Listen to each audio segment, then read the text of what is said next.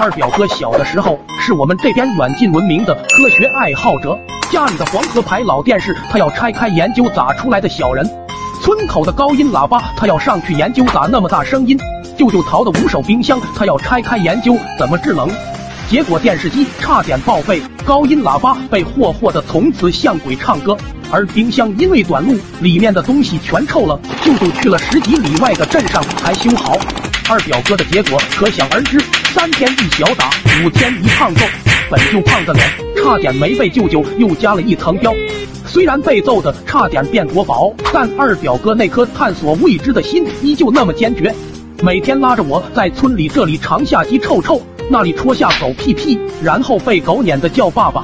功夫不负有心人，也不知道是哪个二货大爷告诉的二表哥，说当手指被火烧着时不会疼，非得拿开才会感觉到疼。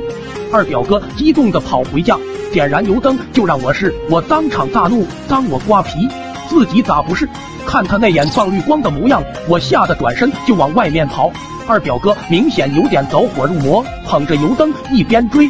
一边对我小芝以情动之以理，打定主意让我当那个瓜娃子。到了门外，二表哥突然不追了，他发现了一个新目标。每到中午，舅舅都会躺在院子里打盹，竹条椅、光膀子、大蒲扇，呼噜打得震天响，气声放得一荒唐。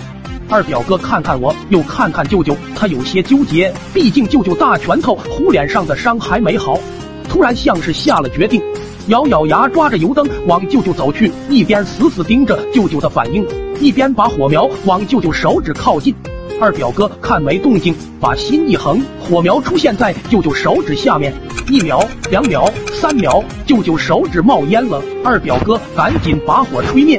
看着依旧没反应的舅舅，二表哥激动的跳起，搂着我就把他的厚嘴唇贴了过来。看样子想亲我一口来表达他此时的兴奋，这下差点没把我吓死。我反身跳开，离他老远。此时舅舅终于疼醒了，明明睡意正浓的眼睛猛然睁开，只见舅舅手像蛇一样的挥舞着，看出来是疼的。然后嗷呜一声从椅子上蹦起老高，那动作不像火烧了手指，倒像被水踩了腰子，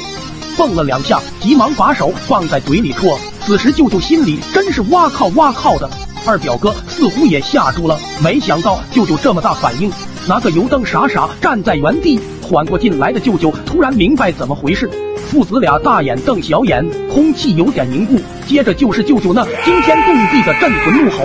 一套降龙十八掌差点没把二表哥扶成猪头，三天都不敢出门见人。